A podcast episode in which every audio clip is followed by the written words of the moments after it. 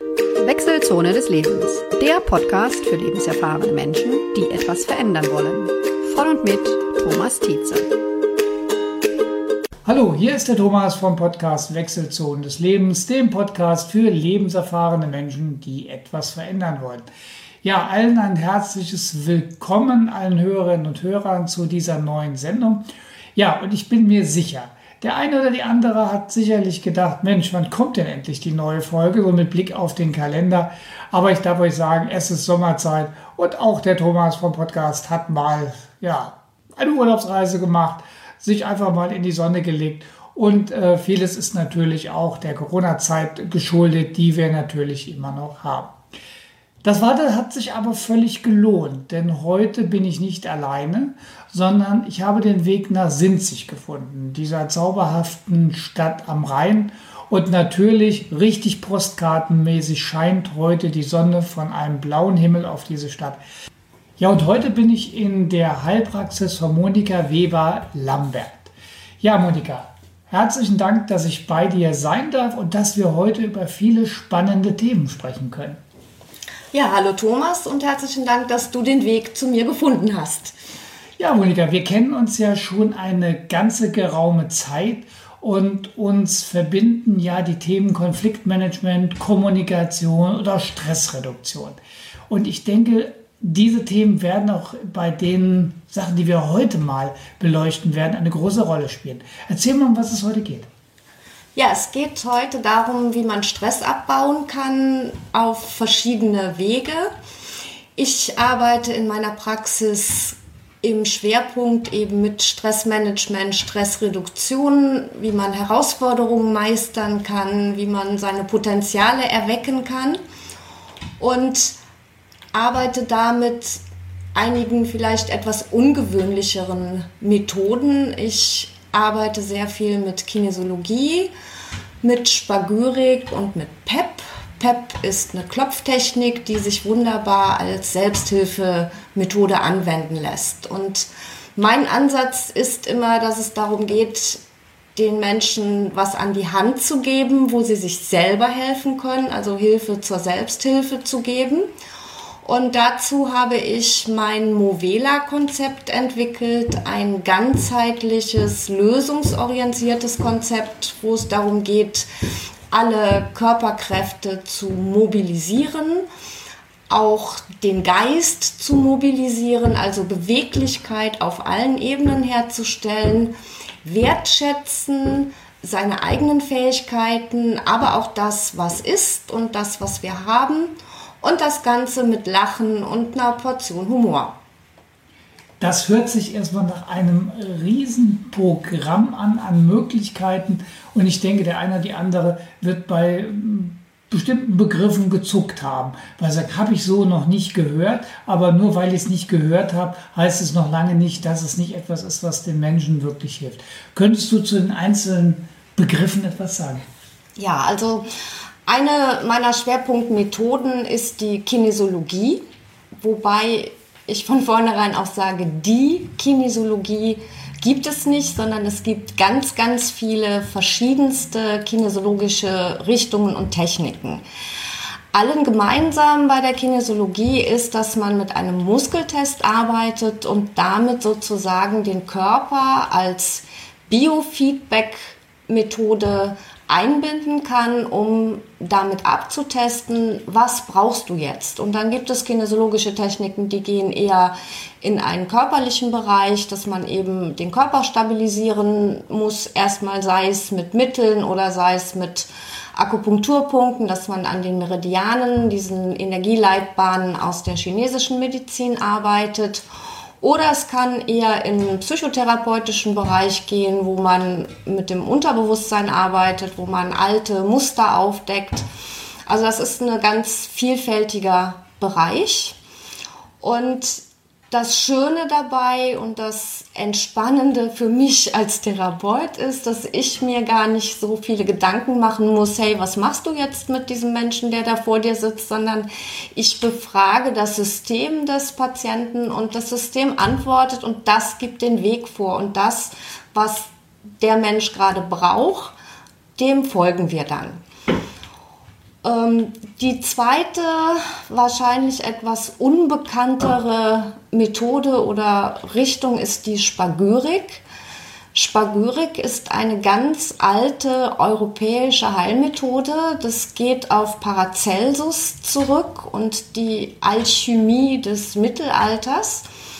Und da geht es darum, das Beste aus einer, also bei der Her es sind Essenzen, das sind Mittel, die man dann nehmen kann und es geht bei der Herstellung darum, aus einer Pflanze das Beste herauszuholen damit die dann so im Körper wirken kann, dass sie wiederum auch das Beste im Menschen weckt, sozusagen. Ähm, bekannter ist sicherlich Homöopathie, wo ja ein Mittel potenziert wird, indem es immer weiter verdünnt wird und dadurch dann nach der homöopathischen Vorstellung die höhere Wirksamkeit oder eine höhere Schwingungsebene erreicht wird. In der Spagyrik erreicht man das durch einen anderen Herstellungsprozess. Das heißt, es wird nicht verdünnt, sondern Spagyrik wörtlich übersetzt heißt trennen und zusammenfügen. Durch einen speziellen Herstellungsprozess, bei dem Pflanzen vergoren werden, dann der Alkohol, der entsteht, das ist sozusagen der Geist, Spiritus, der Geist, der Geist der Pflanze entsteht durch die Vergärung. Das wird dann destilliert beim Destillieren scheiden sich auch die ätherischen Öle ab. Die ätherischen Öle sind nach spagyrischer Vorstellung die Seele. Und die Maische, die übrig bleibt, die wird am Ende verascht und diese Asche ist der Körper. Und dann wird in einem speziellen, man nennt es die alchymische Hochzeit, werden diese drei Komponenten wieder zusammengefügt und man hat dadurch einen Veredelungsprozess durchlaufen. Ähm, man hat aber im Gegensatz zur Homöopathie durchaus noch stoffliche Bestandteile. Also die organischen Verbindungen, auch was vielleicht eine Giftigkeit von der Pflanze macht, die gehen in diesem Vergärungsprozess verloren. Aber es bleiben die Mineralstoffe erhalten und es bleibt mit dem ätherischen Öl der spezifische Geruch und Geschmack von einer Pflanzenessenz erhalten, sodass man eine, sowohl eine energetische Komponente wie aber eben auch noch eine stoffliche Komponente hat.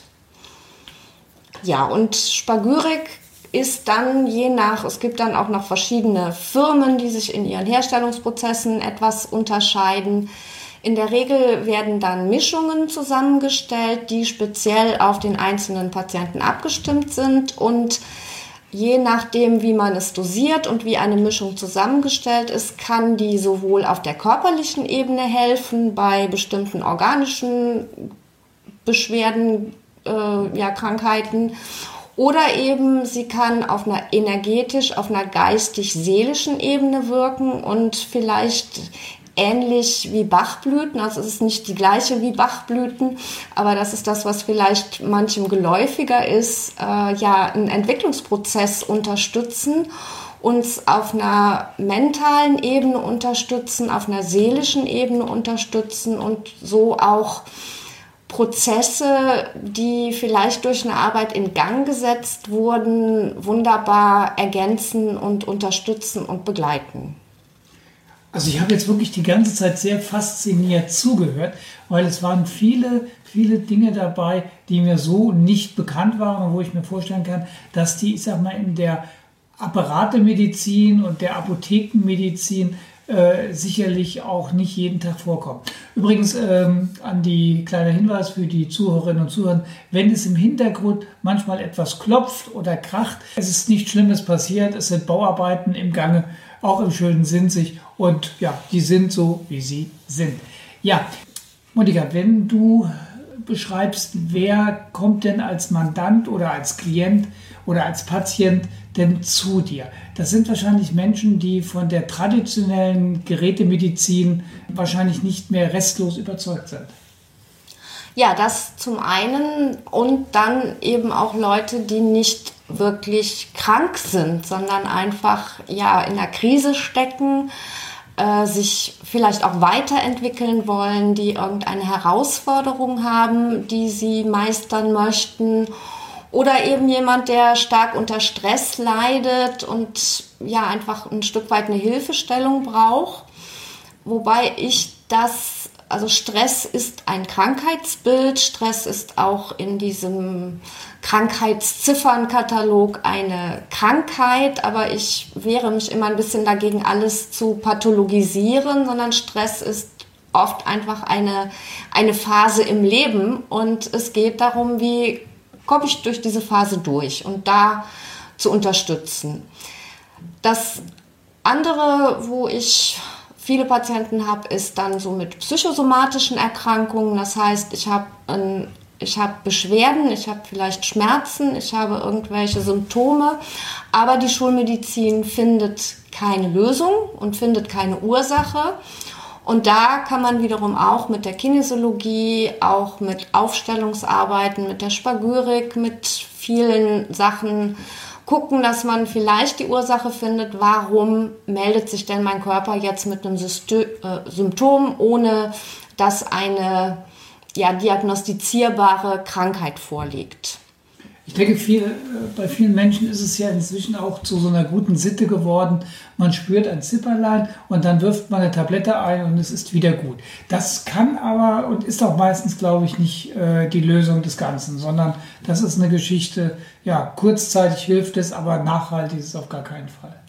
Wer zu mir kommt, der muss auch damit rechnen, dass er mitarbeiten muss. Also ich bin nicht die Heilpraktikerin nach dem Motto, gib mir ein paar Kügelchen oder gib mir ein paar Tropfen und alles ist wieder gut, sondern in der Art, wie ich arbeite, ist immer eine aktive Mitarbeit des Patienten oder Klienten Voraussetzung. Es geht darum, auch selber Verantwortung zu übernehmen für sein Leben und es geht darum, eben auch selber was zu verändern. Und das ist so das Schöne, finde ich, an diesem Arbeiten über den Muskeltest oder auch über das PEP, da erzähle ich gleich vielleicht noch ein bisschen zu, kommt man ganz stark oder ganz schnell an die Themen und die Ursachen, die so zugrunde liegen. Und es ist so ein, ja, ich sehe mich immer ein bisschen wie so ein Katalysator oder wie ein Navigationsgerät, was einem gerade den Weg ansagt. Und ich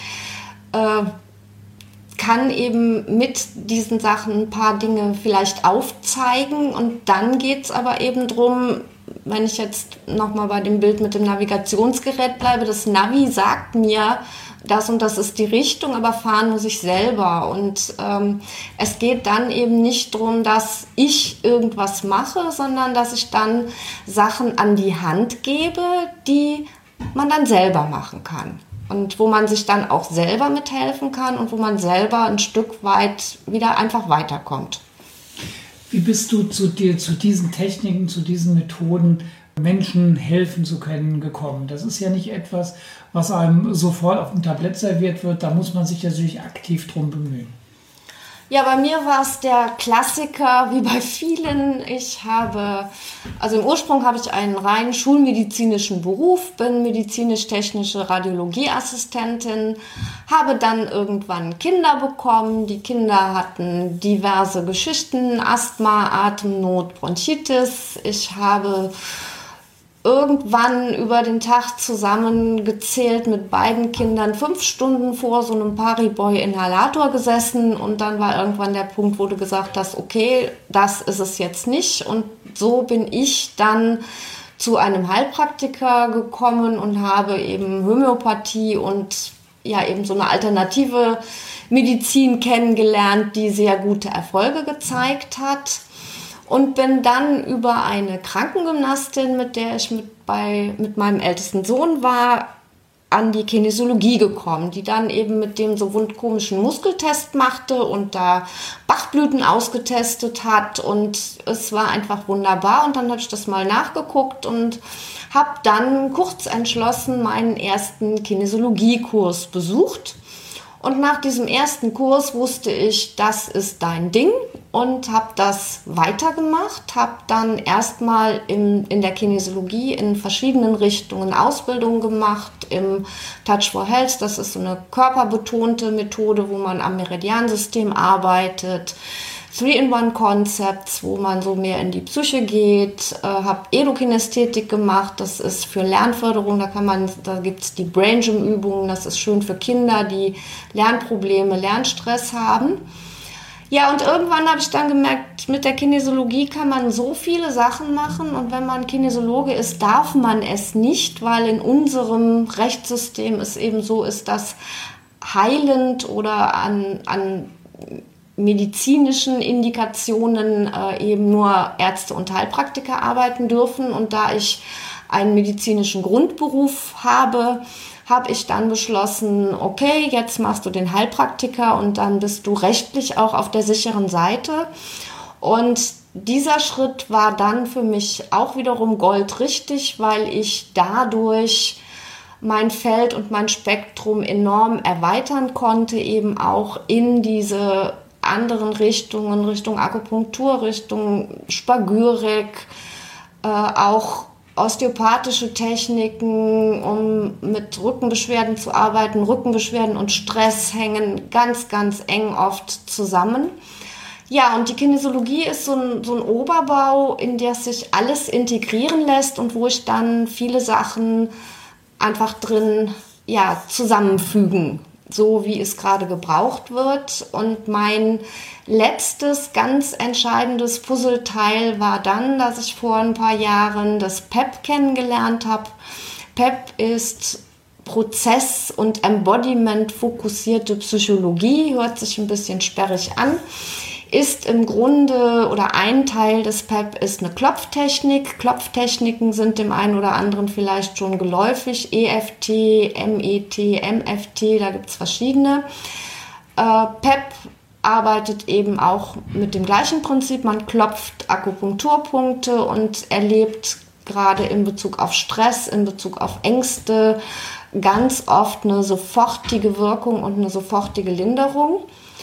Und was dann das PEP noch, finde ich, ist aber alles immer eine persönliche Bewertung, anderen Methoden voraus hat, ist der Entwickler des PEP, der Dr. Michael Bohne, hat das Ganze dann noch erweitert, indem er andere Techniken aus der Psychotherapie mit eingebunden hat. Es gibt neben dem Klopfen noch ganz, ganz viele andere Tools, wo man mit Selbstvorwürfen, Fremdvorwürfe, aber auch so Sachen, die in die Familiensystematik reingehen. Also es ist ein ganz, ganz umfassendes System, mit dem man sehr schnell auch auf den Punkt kommt, ohne dass man Muskeltests macht, ohne dass man kinesiologisch abtestet und trotzdem kommt man ganz schnell an den springenden Punkt. Und es ist gleichzeitig eine Selbsthilfemethode, weil man immer demjenigen direkt was mitgeben kann, wo er auch mitarbeiten kann. Und auch das PEP kombiniere ich dann gerne auch mit, vielleicht gibt es dann noch eine spagyrische Mischung zur Unterstützung dazu oder es gibt vielleicht eine spezielle Bewegungsübung dazu oder oder. Also es ist auch ein sehr offenes System und das war für mich so das letzte Puzzlesteinchen, wo ich gesagt habe, genau das hat dir jetzt noch gefehlt. Wobei ich nicht sagen will, dass es wirklich das allerletzte Puzzlesteinchen ist, weil ich weiß ja nicht, was mir in der Zukunft noch begegnen wird. Ja, beim Thema Begegnen, wir haben uns, glaube ich, damals auch bei, einer, bei einem Vortrag über PEP und einer, einer ähm, dem Zeigen, was damit geht, ja kennengelernt. Und ich gebe ganz offen zu, ich habe damals, als du, die, als du die ersten Übungen gezeigt hast und wir das gemacht haben, habe ich schon gedacht, und vielleicht geht es auch vielen Leuten so, das sieht schon ein bisschen komisch aus, wenn, wenn, ich, wenn man an bestimmten Punkten klopft und andere Leute machen das auch. Aber es ging mir so, wie es wahrscheinlich auch vielen ging, es wirkte. Es wirkte wirklich und ich habe dann irgendwann, äh, auch in einer besonderen Stress- und Konfliktsituation, gemerkt, probier es mal und es hat eine beruhigende, entspannende Wirkung gehabt. Und ich muss ganz offen sagen, ich hätte es nicht gedacht, bin aber inzwischen wirklich davon überzeugt. Ja. Diese, wir sprachen vorhin auch über das Thema Konflikte und, und äh, im Bereich von Kommunikation. Wo kann das in diesen Bereichen helfen? Ja, also jetzt mal das PEP klopfen oder eben auch andere Sachen. Ähm, helfen zum einen erstmal daran, dass man diesen Konflikt überhaupt erstmal, ja, soll ich jetzt sagen, lokalisiert, aber einfach ein bisschen klarer kriegt, weil ich habe vielleicht einen Konflikt mit meinem Chef oder wem auch immer und äh, es ist aber letztendlich gar nicht diese Person, die diesen Konflikt vielleicht so eskalieren lässt, sondern es ist äh, vielleicht irgendwas, was mich an dieser Person antriggert, weil sie mich vielleicht in ihrer Art und Weise oder im Sprachduktus oder im Charakter an meinen Vater, meinen Ex-Mann, wen auch immer erinnert. Das ist sowas, was einem, wenn man das klar hat oder wenn einem sowas dann bewusst wird, wo man dann ganz anders mit umgehen kann. Und das andere ist, dass ich immer versuche, auch äh, ja andere Sichtweisen aufzuzeigen. Und das geht mit dem PEP sehr schön, wenn man jemandem Vorwürfe macht oder sich selber Vorwürfe macht und und und, dass man einfach auch eine, eine andere Sichtweise kriegt und vielleicht merkt, hey, der kann gerade gar nicht anders als so aufzubrausen, weil der ist halt so. Und wenn ich diesen Blickwinkel kriege, kann ich wiederum es viel besser hinnehmen oder kann mir wiederum eine Strategie überlegen, wie ich damit umgehe, ohne dass ich mich vielleicht persönlich getroffen fühle. Also es geht da, es gibt da ganz viele Ebenen, die in so Konflikten mitspielen. Also die Ebene, wo wir eben uns persönlich getroffen fühlen, die, wie wir angetriggert werden, äh, aber dann eben auch die Ebene, wie ist denn der andere? Und was hat der für ein Reaktionsmuster, wie ist der ja einfach gestrickt sozusagen.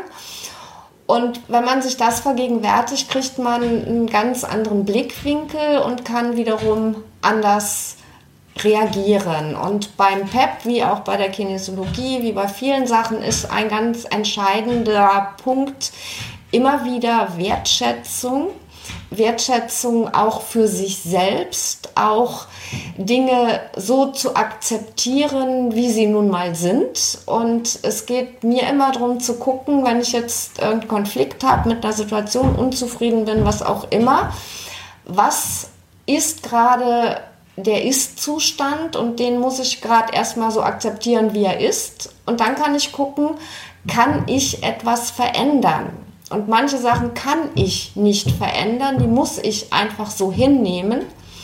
Und manche Sachen kann ich eben verändern. Und verändern kann aber immer nur ich mich. Das heißt, wenn ich jetzt mit jemand anderem einen Konflikt habe, nützt es nichts, wenn ich immer wieder der müsste aber und der sollte doch, er tut es einfach nicht.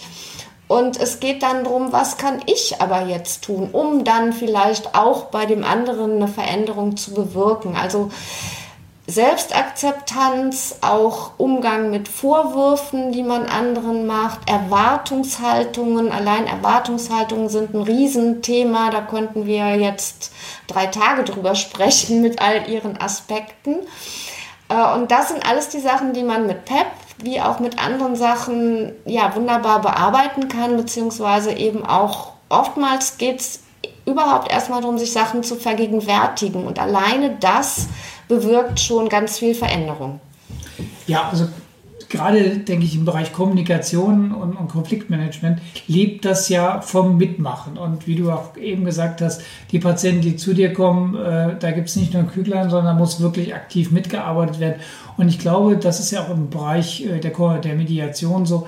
Menschen sollten wirklich dann auch bereit sein, die Perspektive zu wechseln, Probleme, Situationen oder auch Personen, die einen triggern, einmal von der anderen Seite zu betrachten und auch festzustellen, der Einzige, der in meinem Leben etwas verändern kann, bin ich. Weil gest, erst gestern habe ich einen Gedanken äh, oder einen Satz gehört, äh, ändere deine Gedanken und du änderst dein Leben. Und letztendlich trifft das zu. Ich kann, und das äh, tun ja leider die meisten, immer hoffen, der andere wird sich verändern. Gerade in Ehen und Beziehungen ist das ja äh, ein sehr heiß äh, empfundener Wunsch. Nur das wird nicht passieren. Ja, es gibt ja dieses schöne Buch gerade für Ehen, diesen Bestseller äh, Liebe dich selbst und es ist egal, mit dem du verheiratet bist oder irgendwie so in der ja. Art sinngemäß.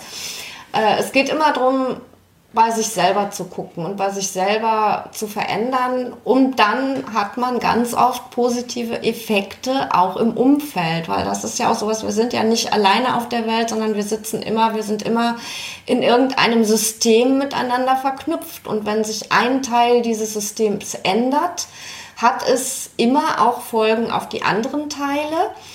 Die sind nicht immer von Anfang an besonders schön. Also manchmal gerät man durch sowas durchaus auch erstmal in eine unruhigere Zeit oder dass die anderen erstmal irritiert sind, wenn man zum Beispiel gerade jetzt im Bereich Kommunikation, wenn ich nie meine Meinung gesagt habe und immer geschluckt habe und immer alles gemacht habe, was die anderen mach, sagen und komme irgendwann zu dem Punkt, wo ich sage, nee, jetzt nicht mehr und ich sage dann mal nein, dann irritiere ich die anderen natürlich erstmal, weil das sind die Familien ja nicht gewöhnt. So, und dann müssen die sich da auch erstmal dran gewöhnen, aber es hat immer langfristig irgendwelche Veränderungen mit sich. Und im günstigsten Fall, sage ich jetzt mal, akzeptieren die anderen das oder finden es sogar, dass dann so kommt, boah, klasse, das ist ja mal klasse, dass du endlich mal sagst, was du denkst. Das wird oft als positiv empfunden, von dem wir denken, und oh nee, kann ich nicht, und was wird der andere von mir denken. Also diese Konstrukte sind immer ganz äh, abstrus, weil man weiß es nicht, es ist alles immer nur Kaffeesatzleserei und Spekulation. Ähm, aber es kann auch sein, dass jemand dann gar nicht mehr mit mir umgehen kann und sich vielleicht auch ja, Kontakte verändern, sich Verhältnisse verändern was im ersten Moment vielleicht erstmal irritierend ist oder so, aber langfristig in der Regel immer als sehr erleichternd empfunden wird. Es gibt ja dieses schöne Bild vom Busfahren des Lebens. Das heißt, es steigen Menschen in den Bus ein, fahren mit mir eine kurze Zeit oder fahren mit mir eine sehr lange Strecke, aber es ist eigentlich immer Bewegung im Bus und das ist, glaube ich, gut so. Kann man etwas sagen, wie lange solche Behandlungen dauern? Oder ist das wirklich vom Einzelfall abhängig? Das ist sehr vom Einzelfall abhängig, aber gerade Kinesiologie und PEP sind Sachen, die oft wirklich sehr, sehr schnell wirken, beziehungsweise dadurch, dass ich immer viel an Selbsthilfe mitgebe, die Leute sich dann oft selber helfen können. Also ich habe manche Leute, die kommen alle zwei, drei Jahre einmal, kriegen wieder so einen kleinen Anschub und dann läuft alles wieder. Ähm, ich habe auch manche Leute, die kommen mal zehnmal, bis irgendwie ein Punkt erreicht ist, wo sie sagen, ja, jetzt ist gut. So im Schnitt sage ich immer drei bis fünf Mal liegt man in einem, in einem guten Mittel. Ich sage von mir aus immer, wenn sich nicht spätestens nach dem dritten Termin irgendeine Tendenz, eine positive Tendenz, irgendwas zeigt, dann ist es nicht das Richtige und dann breche ich von mir aus schon eine Behandlung ab. Also ich mache nie zehn Behandlungen, um dann zu sagen, oh, tut mir leid, das hat jetzt nicht, das ist es nicht, sondern das zeigt sich relativ schnell. Also oftmals ist es auch so, dass nach, nach einer Behandlung schon es wirklich auch erstmal wieder eine ganze Zeit lang gut ist. Und es ist auch bei dieser Art des Arbeitens so, dass man zwischen den Terminen oft vier bis sechs bis acht Wochen Zeit hat, weil gerade weil sich ja ein System verändert oder weil man eben auch ein neues Verhalten unter Umständen etabliert, das sind Sachen, die passieren nicht von jetzt auf gleich, sondern das braucht ein bisschen und dann lässt man das Ganze auch erstmal sich wieder sortieren und dann guckt man weiter. Ich vergleiche das immer ganz gerne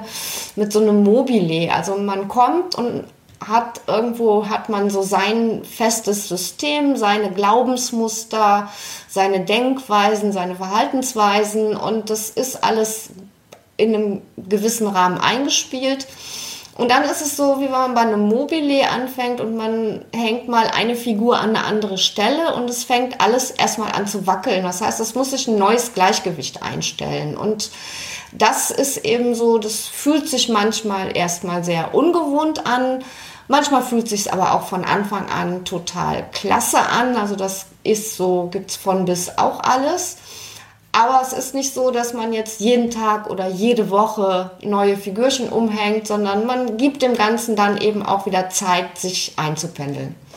Also gerade dieses Bild jetzt vom Mobile fand ich also wirklich jetzt wirklich klasse und gut, weil es ja auch diese Veränderlichkeit unserer Gegenwart immer ausdrückt. Man könnte ja auch sagen, auch so manche komische Figur, denen wir begegnen, gehört unter Umständen doch mal an eine andere Stelle gehängt, wenn ich das tue.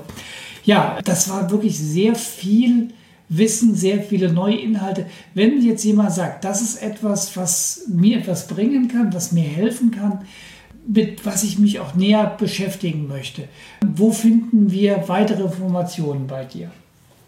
Also weitere Informationen gibt es auf meiner Homepage www.movela.de. Ich biete aber auch sowieso immer an, dass es ein kostenloses Informationsgespräch erstmal gibt. Also wer jetzt irgendwelche Fragen hat, kann mich auch einfach gerne anrufen. Ich biete auch immer wieder Seminare an. Ich habe so eine offene Gruppe, zu, wo einmal im Monat es ein Treffen gibt in, unregel in lockerer Reihenfolge sozusagen zu verschiedenen Themen, wo man reinschnuppern kann. Also da gibt es viele Möglichkeiten und man muss nicht von vornherein sich binden. Es ist auch nicht so wie bei der Psychotherapie, dass jetzt so direkt ähm, zehn Termine bewilligt werden müssen oder irgendwie sowas, sondern man kann auch von Mal zu Mal gucken und man hat immer von Mal zu Mal die freie Entscheidung, will ich weitermachen oder reicht es, ist es was für mich oder ist es nichts. Also es ist immer der Patient oder Klient gibt vor und der ist immer der Chef im Ring sozusagen. Ja, wobei wir dann wieder das Stichwort Selbstverantwortung haben. Ja, wir werden äh, deine Webseite und natürlich auch die telefonische Erreichbarkeit wird äh, selbstverständlich auch in den Show Notes dann für unsere Zuhörerinnen und Zuhörer sehbar und äh, dann auch nutzbar sein. Ja, Monika, ich darf mich ganz herzlich bedanken für dieses sehr ausführliche Gespräch zu diesen Themen und ich bin mir sehr sicher, dass so manch einer nachdenkt und sagt, das könnte etwas sein, was etwas in meinem Leben verändern könnte. Und es kann auf keinen Fall schaden, denke ich, auch mal mit neuen Sichtweisen an Problemstellungen heranzugehen. Ja, ich, vielen herzlichen Dank. Es war eine schöne Zeit im immer noch sonnigen Sinzig. Auch die Bauarbeiten scheinen sich dem Ende zu nähern, pünktlich auch zum Ende unseres Interviews. Herzlichen Dank und unseren Zuhörerinnen und Zuhörern wünsche ich eine gute Zeit und ich verspreche, die Frist bis zur nächsten Sendung wird nicht wieder ganz so lang werden. Euch allen eine gute Zeit, bleibt gesund, bleibt entspannt und seid weiterhin solidarisch miteinander in dieser doch etwas merkwürdigen Zeit. Viele Grüße, euer Thomas.